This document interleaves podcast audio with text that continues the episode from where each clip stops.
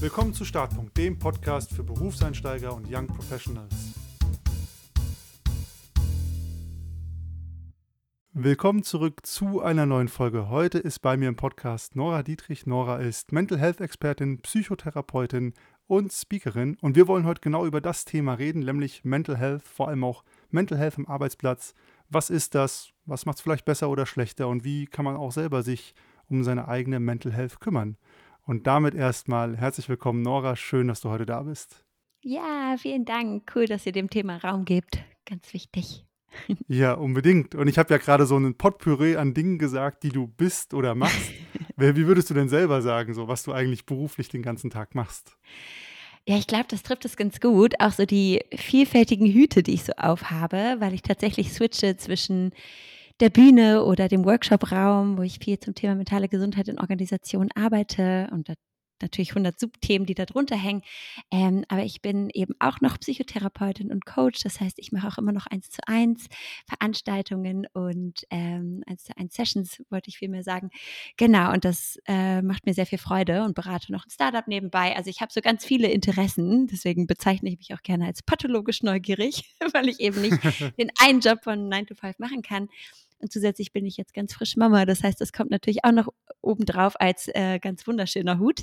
Aber es ist gerade ein Potpourri, wie du sagst. Es ist ein bisschen Jonglieren ähm, und ein bisschen Lebenstetris. Aber es ist auf jeden Fall eine spannende Reise. Und ich liebe es, dass mentale Gesundheit das mittlerweile äh, ja auch in die Foyers der Organisationen geschafft hat ähm, und ich dieses Thema bewegen darf.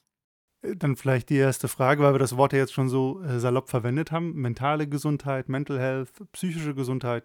Was genau ist das eigentlich? Ja, also ganz wichtig bei mentaler Gesundheit ist ähm, zu verstehen, dass es nicht nur die Abwesenheit von Krankheit ist. Also wir sprechen nicht nur von nicht psychisch erkrankt sein und das ist dann gesund, sondern wir sprechen sozusagen von einem gesamten Spektrum. Ne, also wenn ihr euch so ein Spektrum vorstellt von, äh, ich sag mal, grün, ne, alles ist super, ihr seid so voll in eurer Mitte und total energetisch oder so in diesem Stadium von Flourishing oder Flow, bis hin zu, ja, gelb, orange bis rot, dann wäre rot eher so die Kategorie psychisch erkrankt. Und ähm, wenn wir uns mentale Gesundheit angucken, dann geht es eben um das gesamte Spektrum. Also wir sprechen von psychischer Erkrankung und natürlich von dem Heilweg, wie wir ähm, ja und wie es uns wieder besser besser gehen kann. Aber wir sprechen eben auch von dem Bereich, in dem wir alle fast tagtäglich hin und her schwanken. Also von den Tagen, an denen wir eben weniger Energie haben, wo von den Phasen im Leben, die besonders stressig sind, besonders erschöpfend sind, bis hin zu den Momenten, wo wir so in voller Kraft stehen. Ähm, und all das gehört zum Feld der mentalen Gesundheit dazu.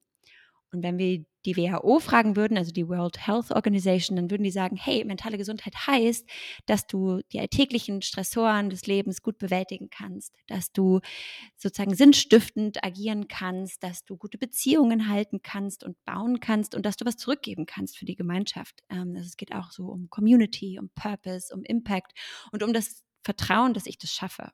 Ne? Also sich selbst auch höhere Ziele stecken zu können. Und das können wir eben meistens nur, wenn die Batterien voll sind ähm, und wir ein gutes Support-Netzwerk um uns herum haben. Und all das ist mentale Gesundheit und darunter fallen dann die klassischen Dinge wie Burnout, Depression, Angst, aber eben auch ähm, Dinge wie Kommunikation, Kollaboration, Kreativität, all das gehört irgendwie dazu. Wenn es uns richtig gut geht, dann können wir auch richtig coole Dinge bewegen. Das heißt, äh, wenn ich es richtig verstehe, das ist wirklich auch mehr als jetzt sowas wie, ich fühle mich gerade traurig, um jetzt mal was ganz Plumpes zu sagen, was ja vielleicht zur Depression Richtung sein könnte, sondern es könnte auch sowas sein wie, ich fühle mich gerade nicht äh, sinnerfüllt oder sinnstiftend in meinem Job. Das wäre auch was, was Richtung mentale Gesundheit dann zählen würde? Genau, also das ist natürlich nicht zwangsläufig ähm, also es geht überhaupt nicht um Behandlungsfähigkeit oder irgendwas dergleichen, aber es gehört natürlich mhm. zu unserer Gesundheit dazu. Ein gesundes Arbeiten bedeutet, das Gefühl von Wirksamkeit zu haben, das Gefühl von Autonomie zu haben, also seinen Tag zum Beispiel selbst zu gestalten, ne, an Themen zu arbeiten, die dich wirklich interessieren, zumindest den Großteil deiner Zeit. Ne, wir alle müssen auch unsexy Aufgaben machen, das gehört zum Jobleben leider dazu. dazu. ähm, aber das ist die Idee von, von gesunden Arbeitswelten, ist, dass wir versuchen, auf diese Aspekte einzuzahlen. Und ähm, dabei geht es eben nicht nur um die emotionale Komponente, das heißt, ne, das Traurigsein, das Wütendsein, das Enttäuschtsein, das schwingt aber natürlich immer mit. Ne? Das gibt uns nicht ohne unsere Emotionen. Aber es geht tatsächlich auch um übergeordnetere Strukturen. Ne? Also wie arbeiten wir zum Beispiel als Team bestmöglich zusammen, so dass wir nicht ausbrennen, dass wir nicht ständig im Konflikt landen, sondern jeder sich mit seinem ganzen Ich irgendwie einbringen kann und sicher fühlt, das zu tun. Das heißt, ähm, mentale Gesundheit berührt ganz viele Facetten im Job, darunter auch ähm, Diversitätsaspekte, ähm, Aspekte, wie ich gerade schon gesagt habe, von Teamkultur, von Gesundheit. Ja. Jetzt sind wir ja schon äh, mitten beim Arbeitsplatz, du hast ja selber mhm. gesagt. Was macht das Thema mentale Gesundheit? Ich vermeide Mental Health zu sagen, weil das TH ist ganz schön anstrengend auf Dauer. Ähm, was äh, macht mentale Gesundheit da vielleicht besonders oder wie steht es um die mentale Gesundheit am Arbeitsplatz in Deutschland zum Beispiel? Mm, also was wir sehen ist, dass die Anzahl der Krankheitstage aufgrund psychischer Erkrankungen deutlich nach oben geht. Das heißt, dass wir belasteter sind, dass wir gestresster sind, dass wir ausgebrannter sind, nicht zwangsläufig sofort diagnosewürdig einen Burnout haben oder eine Depression, aber dass wir eben auf diesem Spektrum eher Richtung Gelb oder Orange laufen gerade. Und wir sehen, dass Mitarbeitende vor allen Dingen seit Corona auch von ihrem Arbeitsplatz hoffen oder sogar verlangen, dass die mentale Gesundheit mitdenken. Das heißt, 80 Prozent aller Mitarbeitenden würden ihren Job wechseln für einen Arbeitgeber, der sozusagen fast gleich ist, aber zusätzlich sich für mentale Gesundheit einsetzt, über Benefits, über die kulturellen Strukturen. Ähm, also es ist tatsächlich auch ein Faktor in der Arbeitgeberattraktivität, ob ich diesen Bedürfnissen Raum gebe. Und gerade wenn wir uns die jungen Generationen angucken, sehen wir, dass die sich nochmal als deutlich belasteter wahrnehmen als die ältere Generation. Das heißt, dass sie sich noch gestresster und ausgebrannter fühlen. Und 45 Prozent aller jungen Berufstätigen würden sagen, hey, mein Job hat sogar negative Auswirkungen auf meine mentale Gesundheit. Ne, das heißt, es geht nicht nur darum, was bringe ich mit von zu Hause und wie geht es mir. Und so gehe ich natürlich auch in den Beruf, weil ich kann diesen Teil von mir vielleicht nicht ne, vorne an der Garderobe abgeben und so tun, als wäre alles in Ordnung und die Maske aufsetzen. Aber es gibt eben auch einen Teil, den Organisationen mittragen, ne, wo sie Verantwortung übernehmen können oder sollten, weil wir natürlich auch diese Batterien ein bisschen nutzen für uns. Ne? Also wir wollen, dass unsere Leute alles geben, high performen, ähm, riesengroße Workloads irgendwie managen. Und das sind natürlich Stressfaktoren, die wir mit bedingen und deswegen hoffentlich auch mit lösen, indem wir eben zusätzliche ähm, Dinge anbieten für unsere Mitarbeitenden. Und gerade die junge Generation sagt, wir wollen das auch. Also das ist tatsächlich einer der Aspekte, wenn es darum geht, sich zwischen Arbeitgebern zu entscheiden, der am Ende ne, so, so ein bisschen ähm, ja dann die Entscheidungsmacht Den übernimmt. Macht. Genau. Ja. Was würdest du sagen oder hast du eine Vermutung, woher das kommt, dass jetzt äh, ja in den jüngeren Generationen diese, diese Empfindung von mehr Gestresstsein vorhanden ist? Also ist das was, was an der Arbeit liegt, an der Arbeitswelt oder an den Menschen selber? Hui, ich glaube, da kommen ganz viele Facetten zusammen. Also eine Hypothese, die ich habe, ist, dass es auch sichtbarer wird in der jungen Generation. Also die junge Generation ist viel lauter, viel offener, wenn es um diese Thematiken geht. Ne? Zur Therapie zu gehen ist nichts mehr, was ich hinter der Hand irgendwie meinem Freund zuflüstern muss, sondern das kann ich einfach sagen, ne? dass ich Therapie mache und ähm, das ist in Ordnung. Das ist nicht zwangsläufig in den älteren Generationen genauso. Das heißt, in den älteren Generationen sehen wir noch viel mehr Stigmatisierung, auch Selbststigmatisierung. Ne? Das, heißt, sich auch selbst nicht einzugestehen, dass das gerade der Fall ist.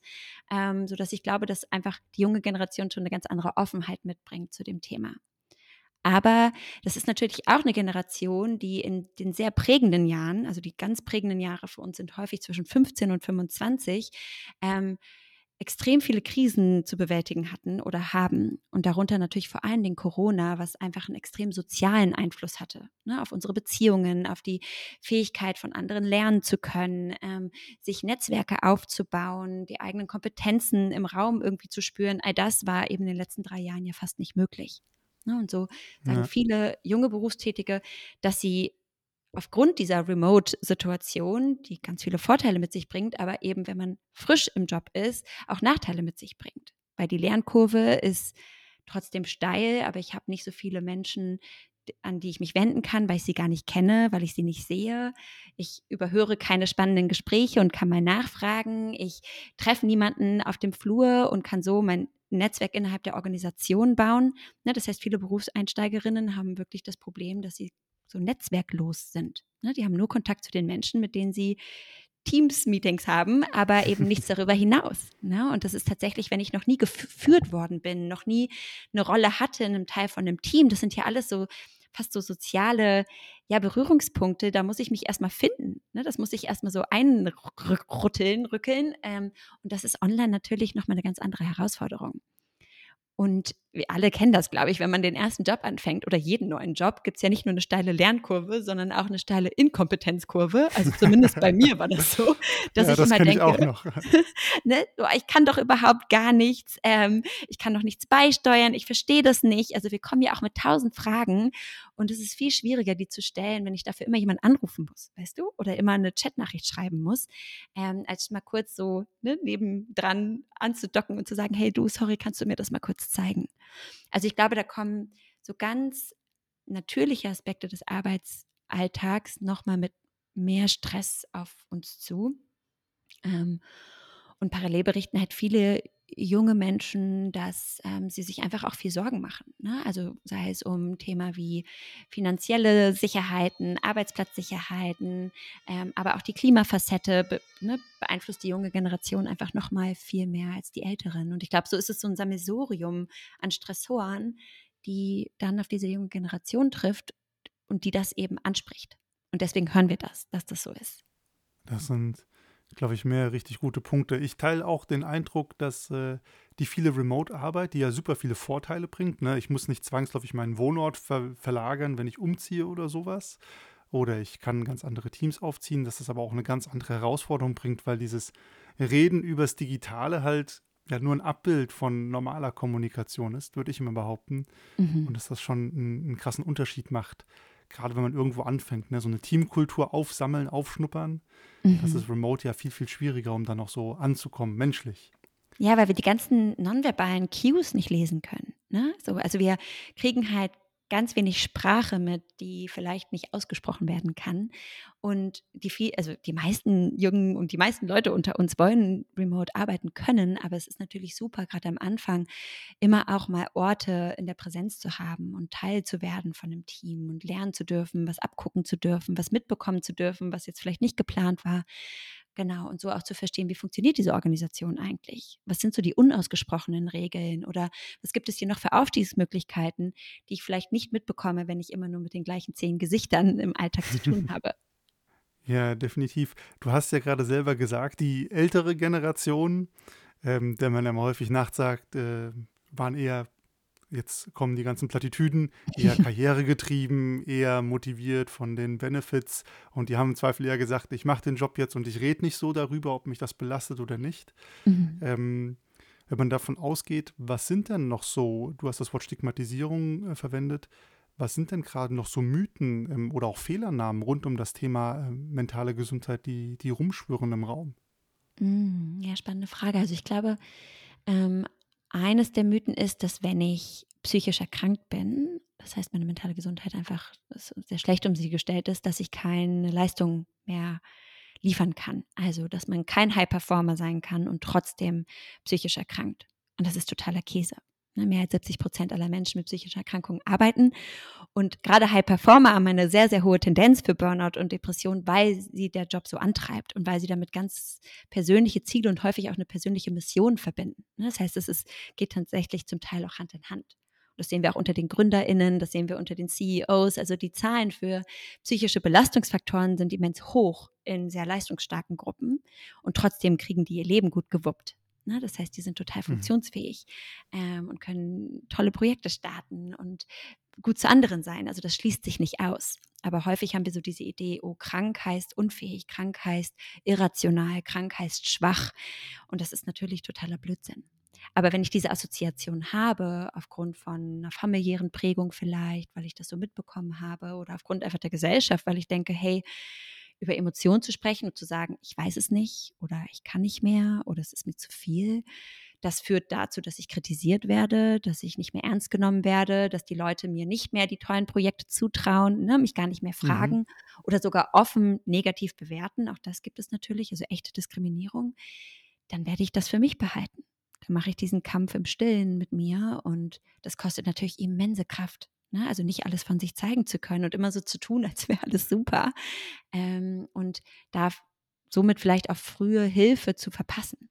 Ne? Weil wir sehen das in den Zahlen, dass die Zeit zwischen dem Erkrankungsbeginn, also dem, wir nennen das Onset und dem, der, der Therapie, also dem, der, der Behandlung des Ganzen extrem lang sind. Also bei der Depression im Schnitt zwei Jahre, bei einer Suchterkrankung neun Jahre und bei Angsterkrankungen sogar 13 Jahre. Also Menschen leben Jahre, wenn nicht sogar Jahrzehnte sozusagen heimlich mit Erkrankungen. Entweder weil sie es selbst gar nicht wissen und denken, ja, so bin ich halt, oder weil sie es wissen, aber sich nicht trauen, ähm, ja, ne, um Hilfe zu bitten. Und das sind so Aspekte, die natürlich in der älteren Generation einfach noch mal viel mehr vorherrschen, weil diese Welle von Enttabuisierung, von Destigmatisierung, die ist noch relativ jung. Ne, es bricht sich gerade auf. Ähm, aber es braucht natürlich Zeit, diese alten Grundannahmen auszusortieren und umzuschreiben. Ne, gerade wenn wir selbst groß geworden sind mit Eltern, Kriegsgeneration, Nachkriegsgeneration, die hatten noch ganz andere Themen. Ne? Da ging es eben nicht um Burnout. Ne, so. Da ging es ums Überleben. Und das steckt natürlich irgendwie noch tief äh, in den Knochen. Ja, definitiv eine ganze Valenz. Aber halt zwei Jahre oder länger sowas mit sich rumzuschleppen, ist ja eine irre Zeit. Mhm. Ja, und wie viele es gibt, ne, die einfach denken, ja, ich habe einfach eine schlechte Zeit, so, ne? Oder boah, ja, ich bin eben nicht so leistungsfähig oder die Welt ist einfach schlecht, ne? Also so diese Grundannahmen, dass wir denken, wir können nichts, nichts tun, das nicht verändern. Ähm, und das stimmt natürlich nicht. Ne? Das heißt, es gibt viele psychische Erkrankungen, die lange unsichtbar bleiben. Und zwar nicht nur nach außen, sondern sogar nach innen. Und wo wir gerade genau dabei sind, woran kann ich eigentlich dann meine eigene mentale Gesundheit festmachen? Also woher merke ich denn selber, bin ich gerade grün, orange, rot, ähm, um genau das auch zu erkennen und vielleicht zu merken, okay, das ist hier gar nicht normaler, an Anführungsstrichen, Stress, sondern ich bin ja eigentlich an einem Punkt, wo ich vielleicht sogar mir Hilfe suchen sollte. Hm. Ich glaube schon alleine, wenn das Wort Stress häufig fällt. Ne? Also wenn man eigentlich auf jedes Hey, wie geht's dir? Oh, ich bin einfach super gestresst antwortet, dann sollte man da schon aufmerksam werden, weil das ist natürlich das Ziel. Ne? Das Ziel aller mentalen Gesundheitsinitiativen ist eben nicht zu warten, bis ich dunkelorange, knapp rot bin, sondern regelmäßig in die eigenen Batterien einzuzahlen. Ne? Und immer nicht, sich dann nicht von minus fünf irgendwie auf null wieder hocharbeiten müssen, sondern von null auf zwei, drei, vier zu kommen. Ne? Und da immer wieder und immer wieder Energie nachzutanken, damit wir einfach, äh, ja, gesund durchs Leben gehen können.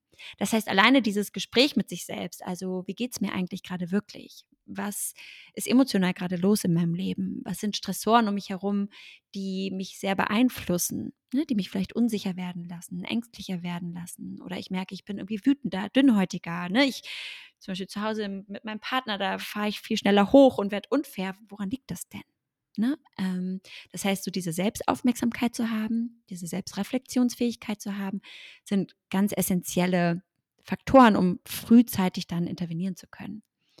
Ähm, genau, also ich glaube, das ist ganz wichtig. Und immer, wenn unser Verhalten sich plötzlich ändert, das ist immer ein guter Hinweis, dass was los ist. Also wenn ich merke, oh, irgendwie prokrastiniere ich plötzlich mehr oder ich rauche auf einmal wieder, ne? das mache ich eigentlich seit zwei Jahren nicht mehr oder ich lass den Sport schon wieder sausen oder ähm, ich habe mich jetzt seit zwei Wochen nicht mit meinen Freunden getroffen. Oder bei mir ist es zum Beispiel der beste Hinweis ist, ich habe drei, vier, fünf Voice-Nachrichten auf WhatsApp, die ich mir noch nicht angehört habe von den Menschen, die ich sehr liebe. und die schleppe ich dann so mit durch die Woche und komme nicht dazu, mir drei Minuten Sprachnachricht anzuhören. Das ist immer ein Hinweis, dass meine Prioritäten irgendwie anders liegen und ich das mhm. zumindest mal checken sollte. Das heißt, auch das ähm, ne, für sich selbst so eine kleine Anleitung zu haben, woran merke ich denn, dass ich gestresst bin, dass es mir vielleicht nicht ganz so gut geht, ist super hilfreich. Und natürlich auch das Feedback anderer da anzunehmen. Ne? Also wenn sich gerade unsere Liebsten oder unser nächstes Team irgendwie Sorgen macht oder so denkt, hm, irgendwie bist du anders oder du wirkst total müde, das ist total untypisch für dich, ähm, dass wir da nicht so defensiv drauf reagieren, sondern das als liebevolles Zeichen, hey, mach was für dich interpretieren. Das heißt also auch äh, eher mal nachdenken, Gang zurückschalten, anstatt zu sagen, okay, jetzt nur noch durchbeißen, nur noch durchhalten, ist halt gerade so eine Phase. Das kann natürlich auch eine Phase sein und manchmal müssen wir uns durchbeißen. Das ist natürlich auch die Realität. Aber dann müssen wir die Balance im Nachgang schaffen. Also ich habe zum Beispiel mhm. eine Zeit lang in einer Digitalagentur gearbeitet. Da ist die Geschwindigkeit ist immens. Es gibt Projekte, Projekte, Projekte. Das ne? ist eigentlich viel zu viel für die Schultern, die da sind. Es gibt Deadlines. Aber dann können wir durchziehen, sozusagen die Woche bis zur Deadline. Und danach braucht es aber ein paar Tage, wo wir bewusst langsam machen, wo wir reflektieren, wo wir lernen, wo wir die Batterie wieder auffüllen. Ne? Also Balance muss nicht immer innerhalb eines Tages stattfinden, aber es muss über die Zeit mitgedacht und mitgeplant werden. Sonst wird es leicht äh, übergebucht gebucht mit Meetings und anderen To-Dos. Also wir kennen das ja, der Kalender füllt sich magischerweise von ganz alleine. Ähm, das ja. heißt, da so ein bisschen mit drauf zu achten, ist ganz, ganz wichtig, ähm, damit wir eben nicht erst auf dem Zahnfleisch laufen müssen, bevor wir was tun. Ja, ich glaube, wie du es beschreibst, ne, diese stressigen Arbeitsumgebungen, die machen es einem ja super leicht, sich selbst zu vergessen. Mhm. Und äh, das Rezept, das du beschrieben hast, das ja eigentlich klingt erstmal ganz leicht. Ne? Auf sich selber hören, so Verhaltensänderungen beobachten, finde ich ein super Hinweis. Also bei mir sind das äh, Heißhunger auf Chips. Mhm. Ich bin ein Stressesser, ein ganz klassischer. Da merke ich schon immer, irgendwas stimmt nicht. Das ist jetzt äh, die dritte Tüte Chips die Woche, auf die du Lust hast, das ist gefährlich. da weiß ja. ich immer, irgendwas ist los.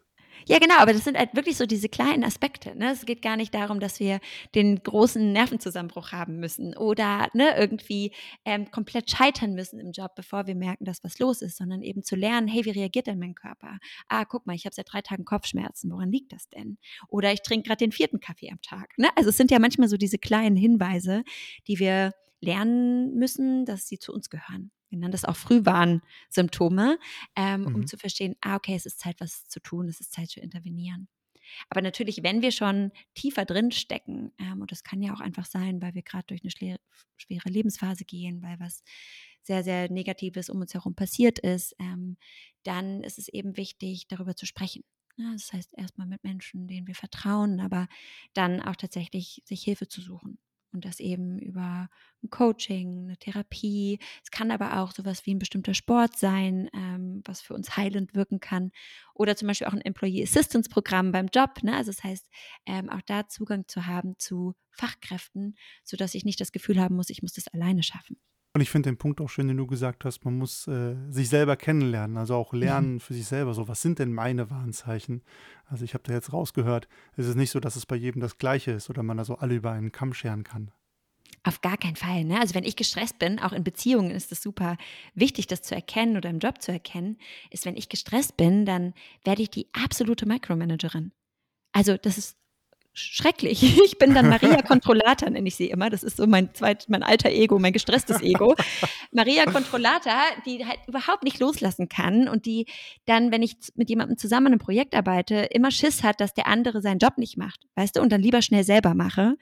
Das ist ätzend. Also das ist keine schöne Facette an mir. Aber wenn Maria Controllata mal wieder übernimmt, dann weiß ich, oh, oh, okay, irgendwas ist los. Ich habe das Gefühl, nicht mehr über Wasser zu sein. Ich habe das Gefühl, die Kontrolle zu verlieren. Woran liegt das? Und was brauche ich eigentlich? Ähm, und das ist total hilfreich tatsächlich, sich zu kennen, wenn wir gestresst sind, ähm, auch im Job. Ne, woran merke ich das denn? Zum Beispiel meine E-Mails sind dann unfreundlicher. Dann gibt es nicht mehr, hey Konstantin, wie geht's dir? Ich hoffe, du hattest ein schönes Wochenende, lalilu. Uh, uh. Ne, das ist dann, hey, wo ist die Aufgabe B? Ähm, wann kann ich damit rechnen? ja, weißt du so. Also auch das ne, ist, glaube ich, total wichtig zu verstehen, ähm, dass das menschlich ist und das aber was ist, was wir über uns selbst erfahrbar machen können. Und wenn wir die Antwort nicht haben, dann können wir gerne die Menschen, die uns lieben, fragen, die wissen das im Zweifel ganz genau. Also das heißt, deine Empfehlung wäre auch so ein erster Schritt zum sich selber kennenlernen, das im Zweifel so, sich den Spiegel vorzuhalten, indem man einfach mit seinem Umfeld redet? Ja, also es ist eine ganz schöne Übung im Team tatsächlich zu sagen, wie bist du, wenn du gestresst bist? Und zwar innerlich, also zum Beispiel, ne, oh, mein, meine Imposterstimme wird lauter, ich bin dann unsicherer oder ich brauche viel mehr Rückversicherung, ne, ob ich das gut mache, aber eben auch in der Beziehung ne, hey, ich werde zur Micromanagerin und das ist nicht gegen dich, Konstantin. Ich ne, tritt mir gerne gegen Schienbein, wenn sie wieder rauskommt und dann können wir das mit Humor nehmen. Ne, also auch da, mhm. das voneinander zu wissen, kann ganz viele Konflikten vorbeugen und Missverständnissen. Ne? Weil wenn du jetzt eine harsche E-Mail von mir bekommst, dann denkst du, habe ich was falsch gemacht, mag die mich nicht? Oder du denkst, hä, die ist blöde Kuh. ne? Also in irgendeiner ja. Form reagierst du darauf emotional und vielleicht hat das gar nichts mit dir zu tun, ne? sondern das ist wirklich nur auf meiner Seite. Und dafür Sprache zu haben, Vokabular zu haben, kann immens helfen, auch füreinander mehr einzustehen. Aber ich sage immer, mentale Gesundheit ist kein Do-it-yourself-Projekt. Also wir sind nicht die perfekten ne, Selbstheilerinnen, sondern wir brauchen die Unterstützung von außen. Und das kann eben auch ein liebevoller Tritt gegen Schienbein sein. ja, ich meine, die Situation kennt man ja immer aus dem äh, Business-Alltag, wenn Kollegen ja anders auftreten, als man es gewohnt ist und das dann nicht persönlich zu nehmen oder so Situationen können ja auch umgekehrt schnell eskalieren, weil man es persönlich mhm. nimmt. Und ich habe da immer so den Spruch im Zweifel für den Angeklagten. Also bis ich nicht weiß, woran es liegt, gehe ich davon aus, die Person meint es nicht böse, sondern hat einen schlechten Tag. Mhm. Ähm, aber ich habe es häufig erlebt, dass das Gegenteil der Fall ist und sofort dann Kopf an Kopf geht, weil sich irgendwie auf den Schlips getreten fühlt. Ja, ja, genau. Ne? Und da, da entstehen so plötzlich so Reibungen, über die wir häufig aber gar nicht klärend sprechen.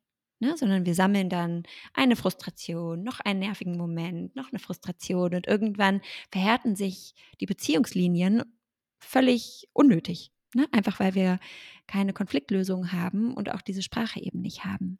Ähm, und gerade wenn wir uns jetzt vorstellen, hey, du bist jetzt Berufseinsteigerin und du kommst in den Job und du kriegst diese E-Mails von mir, da musst du ja denken, du kannst nichts, weißt du? Oder du musst denken, ja. boah, das ist ein richtig schlimmer Arbeitsplatz. Und beides ist wahrscheinlich überhaupt nicht wahr, aber weil ich das Wissen nicht habe, muss ich das ja irgendwie interpretieren. Ne? Ich muss ja interpretieren, wie du mit mir bist und warum. Ähm, das ist total wichtig. Ja. Klarer Fall. Ähm, woran kann ich denn merken bei einem Arbeitgeber, dass er das Thema, er oder sie, das Thema mentale Gesundheit ernst nimmt, beziehungsweise was kann Arbeitgeber tun, um, ja, du hast ein paar Beispiele jetzt schon so immer zwischendurch genannt, um das Thema aktiver zu gestalten. Also was sind so begünstigende Faktoren? Mm, also ich glaube, die erste Frage ist ja so ein bisschen, woher weiß ich das? Ne? Wie kann ich das abklopfen? Habe ich jetzt so rausgehört, oder? Also ja, ich habe ich hab mal wieder drei Fragen auf einmal gestellt. Wir fangen mal vorne an. Also wie kann ich es abklopfen? Wie kann ich es merken? Vielleicht schon, ne, ich, ich check eine Stellenanzeige, ich mache ein Vorstellungsgespräch, ich mache vielleicht ein Kennenlernen. Gibt es ja. da schon Faktoren? Kann ich da schon irgendwas erspüren, erahnen? Also auf jeden Fall. Ne? Also alleine schon in der Stellenausschreibung, wenn da steht, ja, und wir brauchen, ähm, ne, also sozusagen, wenn da gefühlt in, der, in den Zwischenlinien steht, äh, du musst durchziehen, lange Nächte, Überstunden sind äh, im Prinzip schon abgegolten, das steht da natürlich nicht drin, aber manchmal hört man so diese Sprache, dass es ein ähm, äh, fast-paced environment und das ne, wollte ich also, auch sagen. Rapid Growth und also so, ich jetzt auf Englisch, ne, aber du weißt, was ich meine. Also wenn man schon ja. raushört, boah, das ist ein richtig stressiges Feld, in dem man sich bewegt. Oder es ist zum Beispiel eine Agentur, wo man das erstmal per se annehmen kann, dass das so ist, weil es ist eher selten, dass es nicht so ist. Dann äh, muss ich mir überlegen, schaffe ich das? Ne? Äh, möchte ich das? Oder auch in der Startup-Welt ist es so, dass da einfach viel und lange und hart gearbeitet wird. Das ist einfach Teil in den meisten Startup-Kulturen. Das ist nicht per se negativ. Ne? Ich muss mich nur vorher mit mir selbst irgendwie klarkriegen, möchte ich das gerade, kann ich das gerade. Ähm, also da kann man schon auf bestimmte Worte achten. Und im Bewerbungsgespräch würde ich ganz klar fragen, was tut ihr für mentale Gesundheit? Also gibt es zum Beispiel ein Employee Assistance Programm? Gibt es interne Veranstaltungen zu dem Thema?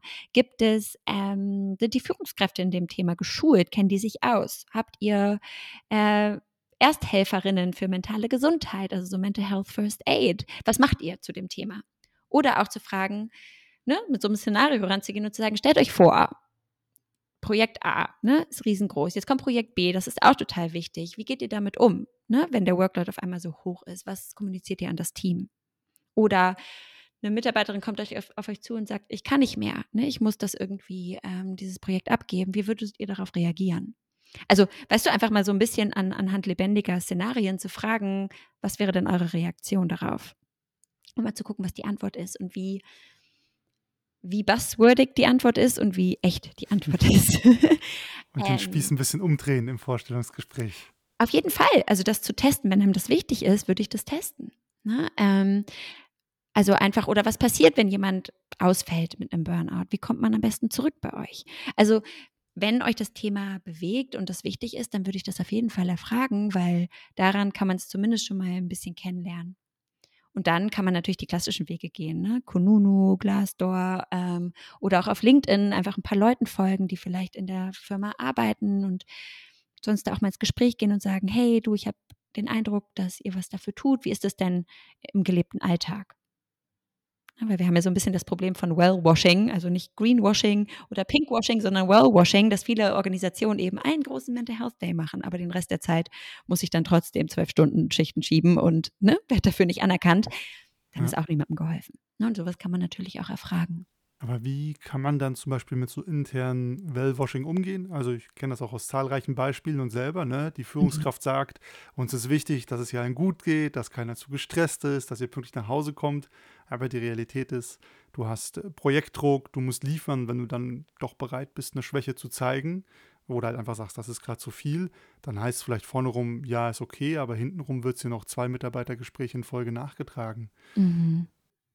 Ja, das kann natürlich passieren. Ne? Also ich glaube, wichtig ist, als Organisation zu verstehen, dass uns das unsere Glaubwürdigkeit kostet und dass das das Vertrauen bricht mit unseren Mitarbeitenden ähm, und das geht heutzutage gar nicht mehr. Also ich finde, ne, so das, das gab es früher natürlich häufig, auch in anderen Employer Branding Initiativen, dass wir im Außen laut schreien und im Innen passiert gar nichts. Ne? Das ist ja nicht nur bei ja. mentaler Gesundheit so, sondern in vielen Bereichen. Aber durch die digitale Welt sind wir natürlich viel gläserner geworden. Ne? Also solche Aspekte werden einfach schneller sichtbar. Das heißt, schon aus Organisationsperspektive ist das nicht so klug, wenn wir an Talentmanagement denken. Ähm, aber wenn ich Mitarbeitender bin, dann ist es natürlich super, wenn ich mich entweder trauen kann, das anzusprechen und zu sagen, hm, Moment mal, ne, am Mental Health Day habt ihr gesagt XY und jetzt ist das so, ich verstehe diese Lücke nicht. Wie kommt die zustande? Also zumindest erstmal, dass es in, in so, eine, so einen Antwortdruck geht. Ähm, wenn wir uns das nicht trauen können oder Angst um unseren Job haben, dann ist es natürlich hilfreich, wenn es vielleicht vertrauenswürdigere Personen innerhalb der Organisation gibt. Das können entweder, kann das HR sein zum Beispiel oder eine andere Führungskraft aus einem anderen Team oder, ne, also erstmal zu sagen, gibt es jemanden, mit dem ich das mal kurz reflektieren kann, was da eigentlich passiert ist und was das mit mir macht. Ähm, weil nicht immer haben wir das Privileg oder ähm, vielleicht auch den Mut, das anzusprechen. Und das ist auch okay. Na, dann können wir uns Unterstützung holen von anderen Kolleginnen oder von Menschen aus anderen Abteilungen, die darin trainiert sind oder deren Job das tatsächlich ist, sich für die Mitarbeiterschaft einzusetzen. Das kann auch sowas sein wie der Betriebsrat zum Beispiel in großen Konzernen. Ähm, genau, weil da geht es natürlich immer, das ist ein schmaler Grad, ab wann ist es sozusagen Wellwashing und wo ist es dann auch echte Diskriminierung. Und da müssen wir auf uns achten, auf jeden Fall. Es wäre wahrscheinlich schon eher potenziell sowieso ein, ich sage jetzt mal, schlechtes Zeichen, wenn ich in einem Unternehmen bin, wo ich mich gar nicht traue, das anzusprechen oder wie du gesagt hast, Angst um meinen Job haben muss. Das wäre eigentlich schon so ein Indikator für, okay, vielleicht stimmt hier grundsätzlich was nicht, oder? Ganz genau. Und das haben wir aber leider tatsächlich häufig. Ne? Also, dass wir deswegen auch über ähm, persönliche Belastungsfaktoren nicht sprechen, weil wir Angst haben, dass wir unsere eigene Karriere damit in irgendeiner Form torpedieren. Und dann sprechen wir von Angstkulturen. Ne, das ist dann das Gegenteil von der psychologischen Sicherheit, von der immer alle sprechen, die mhm. aber in vielen Organisationen so, so noch nicht gelebt wird. Und das Problem an so einer Organisation ist ja auch, dass es häufig ein großes System ist. Also nur weil meine Führungskraft so reagiert, kann es sein, dass die Führungskraft im nächsten Team total nett und hilfreich ist. Ne? So auch das ähm, spricht ja dann nicht immer für die gesamte Organisation. Aber deswegen ist es mir so wichtig, dass Organisationen verstehen, dass sie das systemischer betrachten müssen und können. Also zum einen zu sagen, was ist denn unsere Haltung als Organisation? Warum ist Gesundheit uns wichtig, wie definieren wir Gesundheit, woran machen wir fest, dass es unseren Menschen gut geht oder auch nicht gut geht, ähm, die Führungskräfte zu trainieren, dass sie wissen, worauf muss ich denn achten in meinem Team, vor allen Dingen remote. Woher weiß ich denn, dass es denen vielleicht nicht so richtig gut geht? Und was kann ich dann machen, wenn das denn wirklich der Fall ist? Ähm, und wie kann ich auch für mich selber sorgen, weil ich muss als Vorbild vor, vorweggehen ähm, und dafür Strukturen zu schaffen und Wissen zu schaffen und ein gemeinsames Vokabular zu schaffen, damit es eben in Ordnung wird, darüber zu sprechen. Und das, da ist noch viel Arbeit vor uns. Das glaube ich unbesehen. ähm, was wäre denn, weil das manchmal schwer ist einzuschätzen, was wäre denn für dich eine ideale Reaktion oder auch eigentlich eine zu erwartende Verhaltensweise, wenn ich zu meinem Vorgesetzten gehe und sage, hey, es ist gerade ist zu viel für mich mit den Projekten, der, der Stress ist gerade zu viel. Was können wir tun? Was wäre für dich ein Verhalten, wo du sagen würdest, das kann man zumindest erwarten von der Führungskraft. Das wäre ein gutes Verhalten, wie man sich dann um den Mitarbeiter kümmert? Ich glaube, als allererstes wirklich fürsorglich zu sein in dem Gespräch. Also wirklich echt zuzuhören. ähm, dem Raum geben. Nicht sofort mit tausend Ratschlägen und Lösungen um die Ecke zu kommen ne, und zu sagen, wie mache ich das jetzt schnell wieder weg, sozusagen, ähm, sondern das erstmal kurz zu halten, dass das okay ist, dass Dinge nicht funktionieren, dass es uns nicht gut geht, dass es Aspekte gibt, die uns gerade verletzen oder ähm, den Schlaf rauben. Und das empathisch zu spiegeln und zu sagen, ich sehe das, ich höre das ähm, und ich verstehe das und mir ist das wichtig, dass wir daran arbeiten. Ähm, also das ist, glaube ich, ganz wichtig, empathisches, aktives Zuhören und eben nicht gleich mit Ratschlägen um die Ecke zu kommen und als allererstes erstmal zu fragen, was brauchst du gerade von mir? Ne, soll ich zuhören? Möchtest du einen Rat? Möchtest du dich nur auskotzen? So was ist gerade das, was, was dir hilft. Ne? Das müssen wir nicht immer selber beantworten können als Führungskraft, ähm, weil das auch für jeden anders ist. Und dann zu schauen, innerhalb dieser ja, innerhalb dieses Gespräches, was sind denn Dinge, die in unserer Kontrolle liegen? Zwischen Führungskraft und Direct Report oder auch im Team, was können wir entscheiden? Und was können wir für Anpassungen machen, dass dein Job ein bisschen leichter wird? Sei es, hey, wir machen kein Team-Meeting mehr um 10, weil du dienstags um 10 zur Therapie gehst. Oder ne, wir ähm, verschieben das Projekt. Ähm, ich spreche nochmal mit dem Kunden, ob wir das zwei Wochen später starten können, weil das einfach gerade zu viel ist. Also was ist in unserer Hand?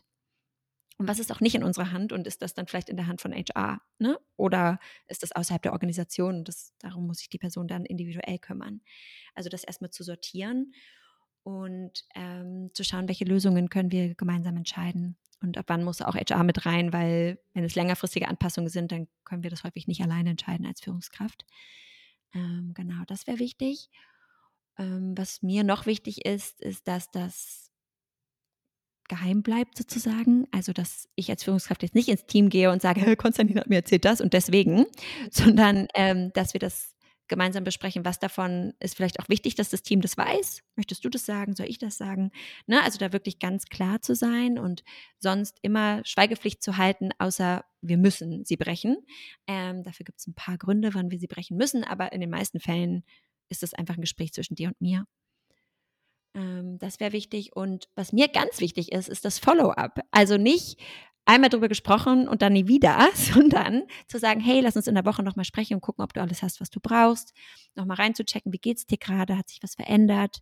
Ähm, also wirklich auch am Ball zu bleiben und zu sagen, es interessiert mich wirklich, dass es dir besser geht. Ne? Ich habe jetzt nicht einmal das Gespräch gemacht und fühle mich jetzt wieder held, sondern ich weiß, dass das ein Prozess ja. ist, der Zeit braucht. Deswegen müssen Führungskräfte eben auch wissen, welche Ressourcen haben sie denn zur Verfügung? Was dürfen sie selbst entscheiden, was nicht? Ähm, welche externen Ressourcen können sie den Mitarbeitenden anbieten? Ähm, oder was können sie sie verweisen? Aber auch, wo liegt die Grenze für die Führungskraft? Weil es sollen natürlich keine Co-Therapeuten werden, ähm, sondern wo fange ich an und wo höre ich auf als Führungskraft? Das ist auch ganz, ganz wichtig. Ja, ich glaube, eine richtig intensive Frage. Und wie du es am Anfang schon gesagt hast, beziehungsweise was ja auch rauskommen könnte, wäre, du hast ja gemeint, es gibt Kontexte, die sind nicht so förderlich oder die, da matcht man einfach nicht, ne? Also mhm. Agenturen, ich komme selber aus dem Consulting, da auch immer ein schöner, schöner Burnout-Treiber. Mhm. Ähm, das heißt ja eigentlich auch, auch wenn sich dann meine Führungskraft so bemüht, und das ist ja wirklich jetzt wirklich extremst vorbildlich und man nicht nur als äh, Checkbox-Item behandelt wird, es könnte aber auch immer die Erkenntnis liegen oder die Frage, die ich mir auch stellen muss, ist das hier mein Kontext? Also ähm, ist das hier vielleicht Süßwasser und ich bin Salzwasserfisch? Mhm. Ja, ja, auf jeden Fall. Ne? Also auch das kann natürlich sein, dass ich einfach gar nicht am richtigen Ort bin und mich das deswegen so viel Energie kostet. Und das jetzt aber nicht bedeutet, dass ich falsch bin oder nichts kann, ne? sondern einfach nur im falschen, im, in der falschen Umgebung arbeite ähm, oder nicht mit den richtigen Themen arbeite. Ähm, und auch das ist natürlich eine schwere Realisierung, aber eine ganz wichtige. Ähm, und ich habe das für mich zum Beispiel auch festgestellt. Ich bin einfach eine richtig schlechte Angestellte. Ich bin einfach nicht gerne angestellt. Und deswegen bin ich selbstständig. Na, also dann irgendwann auch so Konsequenzen zu ziehen und zu sagen, was brauche ich denn, um happy zu arbeiten, um mich entfalten zu können. Und das ist manchmal eben nicht das, was wir im ersten Job dachten, dass es wäre, ne? sondern es ist auch so ein Kennenlernprozess. Der kann manchmal schmerzhaft sein. Ja. Du hast gerade vorhin noch was super Spannendes gesagt. Mental Health First Aid. Mhm. Was ist das? Ja, ähm, tatsächlich ist das eine kleine Weiterbildung, die man machen kann. Ähm, also es gibt wirklich offiziell die sogenannte Mental Health First Aid Ausbildung. Ähm, aber es gibt natürlich, also ich mache das auch, ne, dass ich Leute ausbilde in, in mentaler Erstfürsorge sozusagen.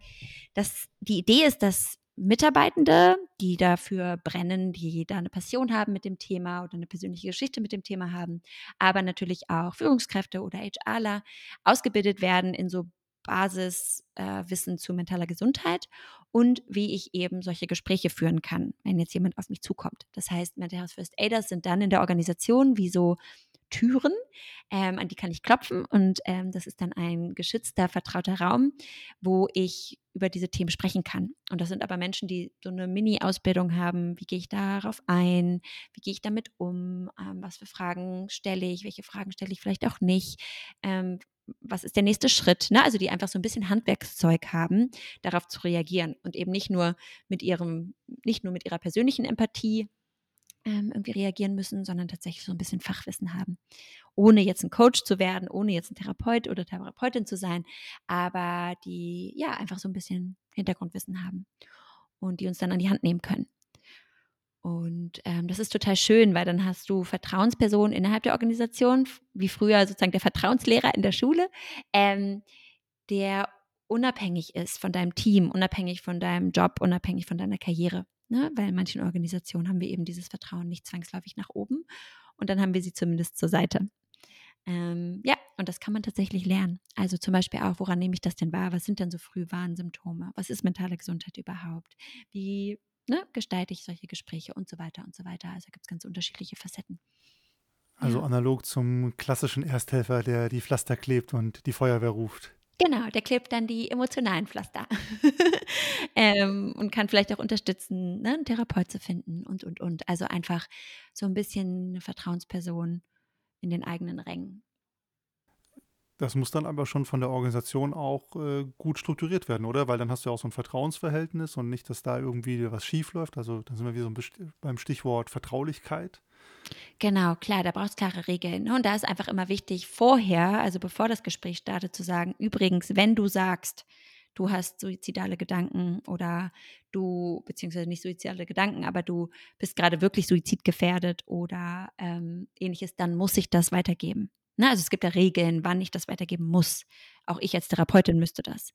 Ähm, und das muss ich vorher sagen. Ne? Oder hey, wir als Organisation haben die Abmachung, wenn das Thema, was mit deiner, keine Ahnung, mit dem Kunden zu tun hat und du merkst, ne, du kannst den Job nicht mehr machen, das Team leidet, die Performance leidet, dann muss ich mit deiner Führungskraft sprechen. Wäre jetzt nicht meine Empfehlung, aber wenn das so ist als Regel, dann müssen wir die Regeln vorher klar machen, bevor sich jemand öffnet ne, damit man selbst abstecken kann, wie viel teile ich denn tatsächlich in diesem Raum und was behalte ich vielleicht auch für mich. Wenn ich kein Mental Health First Aider bin, aber mhm. ne, man hat das ja, man sieht einen Kollegen, Kollegin, denen scheint es irgendwie schlecht zu gehen oder nicht so gut. Ähm, wie verhalte ich mich dann am besten? Was kann ich machen? Oder auch, was lasse ich besser sein? Mm, also, was lasse ich besser sein, ist wahrscheinlich hinter dem Rücken darüber sprechen, aber nicht mit der Person. Ähm, und was man auch sein lassen sollte, ist wahrscheinlich, ähm, das als schwachen Charakter oder sowas zu bewerten, weißt du? Ja, der hat es einfach nicht drauf oder wusste ich doch, ne? Die ist einfach zu sensibel oder nicht belastbar. Ne? Also, genau, ne? Also, also alle diese Bewertungen, die ja einfach schnell hochkochen in uns ähm, und gelernt sind ja zum Teil auch.